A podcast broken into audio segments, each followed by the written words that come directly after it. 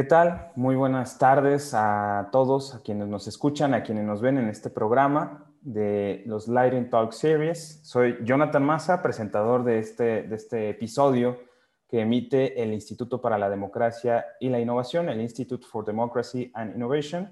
Y bueno, estamos muy contentos de tener en esta ocasión a un gran analista en temas de seguridad, un especialista también en temas de Medio Oriente. Él es el maestro Mauricio Aceves. Bienvenido Mauricio y gracias por aceptar la invitación. Jonathan, un gusto estar aquí en compañía de todo tu auditorio. Agradezco mucho esta, esta, esta invitación. La verdad es que tenemos este, mucho que hablar en el tema de crimen organizado. Creo que hemos visto muchos cambios en este último año. Ha sido un fenómeno que ha mostrado bastantes variables a partir de, de la pandemia y las distintas contingencias que hemos presenciado alrededor del mundo. Y pues esto ha alterado mucho el fenómeno. Así es. Y estimado Mauricio, por favor, platícanos un poco también para que quienes nos ven y quienes nos escuchan también a través del podcast puedan eh, entender un poquito más acerca de qué es el crimen transnacional. Es decir, cuando hablamos de criminalidad, pues sabemos que son delitos, pero ¿qué significa esto en su carácter transnacional y sobre todo cuando está organizado? Sí, bueno, creo que el crimen organizado, como tú ya bien lo comentaste, se refiere a, delitos, de los puede ser de muchos tipos, delito común y de, distintas gravedades. Cuando hablamos de conflicto internacional es darle eh, un entendimiento al crimen eh, en un grado internacional, esto es este, redes dedicadas al tráfico o a algún tipo de, de, actividad delictiva a través de las fronteras, este, y que pueden ser incluso eh, en este, a nivel regional o a nivel hemisférico. Eh, cuando hablamos de nivel eh, hemisférico se refiere a organizaciones que operan en un amplia, amplio rango de, países y de regiones. Y hablando, por ejemplo, en el, en el caso de la situación en nuestro país, que pues bueno, sabemos perfectamente que el crimen organizado de carácter transnacional tiene que ver con actividades ilícitas como el narcotráfico, pero también otros como el tráfico de personas, el tráfico de armas. Es decir, las actividades ilícitas de este tipo de organizaciones criminales, pues bueno, es muy amplia. Y según las características que se encuentran en el hemisferio que también habías mencionado, ¿cuáles son los esquemas de cooperación internacional que pueden desplegar los países eh, a través de sus diferentes instituciones de gobierno para colaborar entre sí y atajar o, también tener ventaja sobre las actividades que realizan pues, las redes organizadas de crimen. Sí, bueno, creo que es este, un tema bastante complejo. En términos básicos podemos hablar de dos esquemas de cooperación que son este, tanto bilaterales o entre dos países o multilaterales entre dos o más países. Y, pero sin embargo, pues pueden tener múltiples subdivisiones ya que cada país tiene diferentes instancias. Por ejemplo, podemos hablar de, este, de cooperación en materia de inteligencia para tratar cierto delito, cierta, cierta organización criminal, pero por otro lado también podemos hablar de tratados pues este, mucho más amplios que, que pueden ir sobre todo enfocados a la prevención de, del delito de, eh, en cierta región o no sé. Este, todo, todo depende bastante de, la cuestión y del enfoque que, que, del que partamos para, para prevenir este tipo de circunstancias. Claro, y también hemos conversado también en privado en algunas ocasiones, cuando hemos compartido opiniones respecto a estos temas, una de las características fundamentales es que mientras los criminales pues no tienen fronteras en realidad porque pues son redes, están conectadas, eh, su actividad es fundamentalmente económica de carácter ilícita, a veces incluso incluyen actividades eh, lícitas para lavar activos y por el contrario los países se encuentran limitados por sus fronteras, por el marco jurídico que tiene solo alcance en su territorio nacional. Y bueno, respecto a estas dificultades por las que atraviesan luego las autoridades de los países, ¿cuáles podrían ser los enfoques o las herramientas que pueden tener a su alcance para poder, eh, pues bueno, combatir estas redes criminales a través de la cooperación internacional?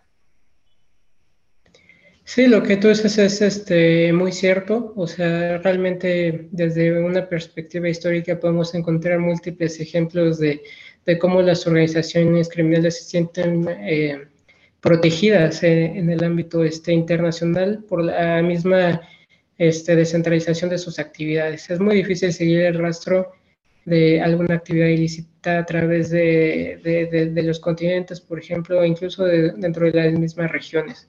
Eso siempre ha sido una ventaja para las organizaciones criminales, pues porque se rigen este, de acuerdo a, otro esquema en el que no, no aplican las fronteras. En, para, en el mundo criminal las, las fronteras dejan de, de existir, o sea, se rige más por zonas de influencia. No es así para los países cuyos esfuerzos tanto en materia de seguridad como en materia policial pues eh, son restringidos este, en territorio nacional. Por otro lado, la cooperación entre, entre diversos países pues muchas veces se, ve este, complicada o obstruida por motivaciones políticas. Hay, este, hay puntos eh, y, y en los que también existe desconfianza entre instituciones. Eso también pues es este, otro de los elementos que complica la, cooperación en materia de seguridad y prevención del delito a nivel internacional.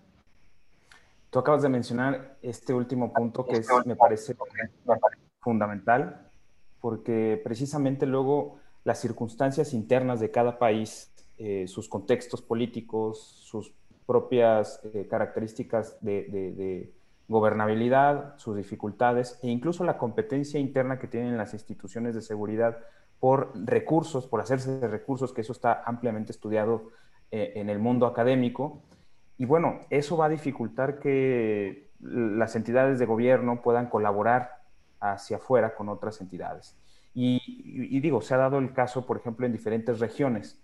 Pero ahora en el contexto, vamos a decirlo, geopolítico, que a nivel global estamos presenciando, de competencia entre bloques y regiones, en tu opinión, ¿cómo esta, esta situación o el, el estado actual de la globalización puede afectar la cooperación contra el crimen organizado transnacional por parte de los países y también por parte de las organizaciones de la sociedad civil que trabajan por documentar estos problemas y trabajar también en pro de, la, de, los ciudadanos de los diferentes países.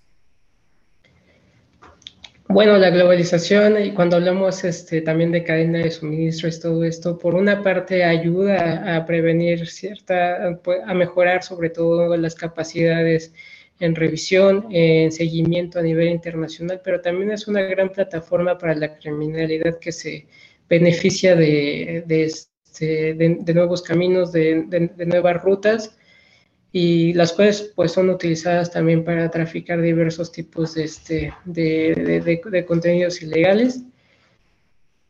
Y bueno, sin, sin duda la globalización ha, traído diversos, este, diversos, este, diversas problemáticas, pero también ciertas ventajas. Es, es, es complicado.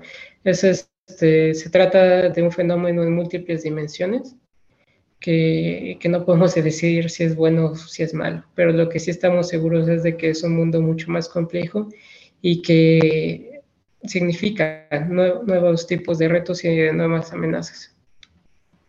Sí, y, respecto a este tema, fíjate que algo que hemos también analizado, distintas personas que nos gusta platicar sobre estos temas, es sobre la dificultad de la gobernanza en estos ámbitos y sobre todo frente a nuevas amenazas distintas a las amenazas tradicionales que enfrentaban los estados a nivel internacional. Y ahora una de las características que ha irrumpido precisamente frente a la, cuestión del crimen organizado es el uso de nuevas tecnologías. Por ejemplo, hoy en día se habla cada vez más porque cada vez suceden más problemas de ciberataques pero sobre todo este ámbito del ciberespacio representa también otro ámbito de la criminalidad en la que eh, las autoridades pues también tienen que enfrentar retos. Y en tu opinión, ¿cómo podríamos eh, comprender un poco más acerca de estas dificultades y las nuevas herramientas tecnológicas que tanto pueden ser un, un instrumento de beneficio para los estados y sus, y sus instituciones, como también son instrumentos de las organizaciones criminales para realizar sus actividades. Por supuesto, los avances tecnológicos también juegan un, este, un doble juego, una doble plataforma en la que por un lado pues, nos dan mayores capacidades para, para detección, para vigilancia, pero también significan una oportunidad para el crimen organizado a expandir sus actividades. Y esto puede tener en múltiples sentidos.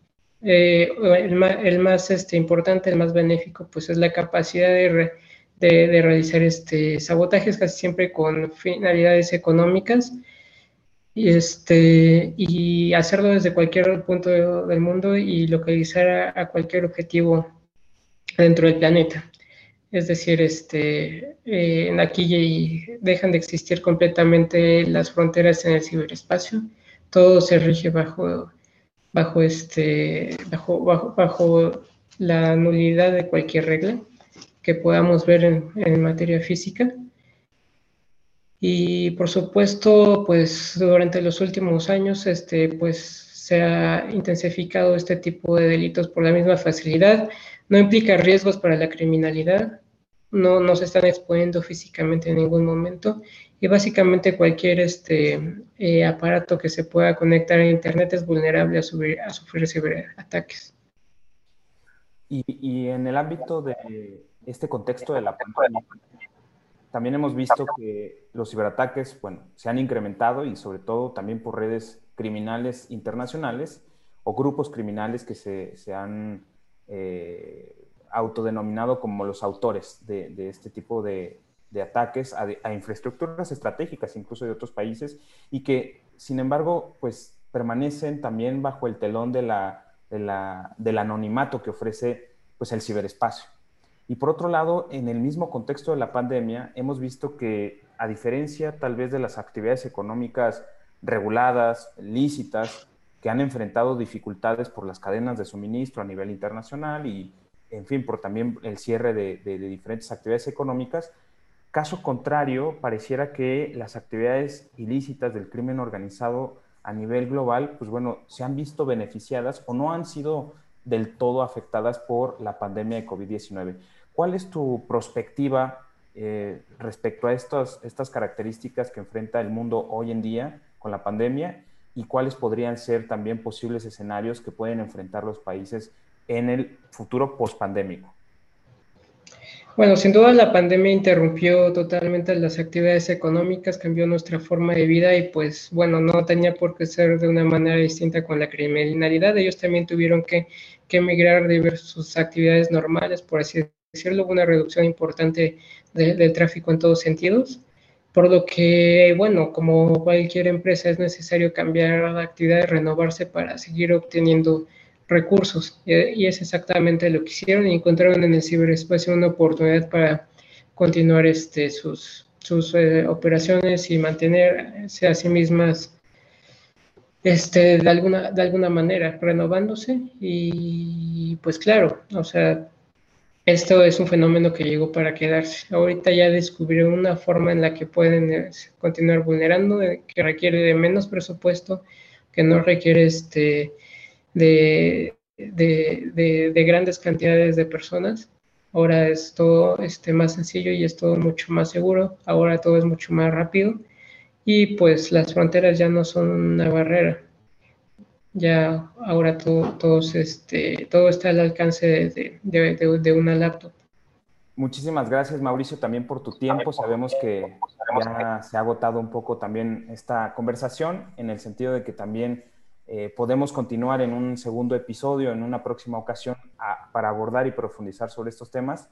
Te agradecemos muchísimo tu participación y si tuvieras alguna recomendación también para quienes nos escuchan y nos ven y que quieran profundizar sobre estos temas, tanto de la cooperación internacional en el combate al crimen organizado transnacional o también acerca de los ámbitos tecnológicos y la seguridad internacional.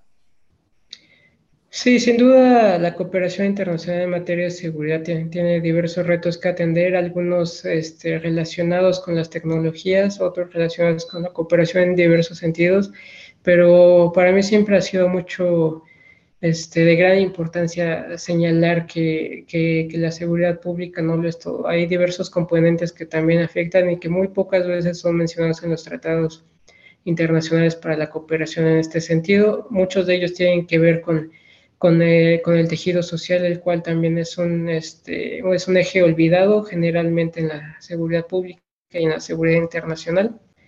Y, y pues sin duda es un eje a tomar en cuenta si se quiere trazar eh, estrategias efectivas para prevenir la, criminalidad. Muy bien, pues muchísimas gracias, maestro Mauricio Aceves. Te agradecemos estar aquí presente en esta emisión de los Lighting Talk Series del, del, Instituto para la Democracia y la Innovación, el IDI.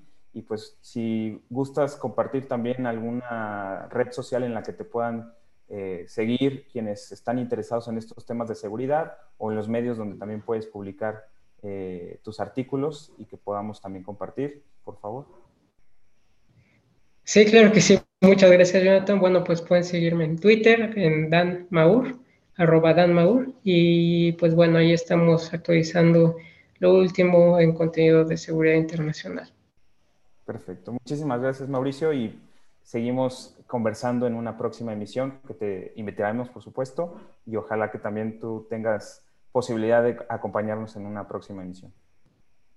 Estamos a la orden, Jonathan. Eh, un gusto estar aquí en compañía de tu auditorio. Gracias. Hasta luego.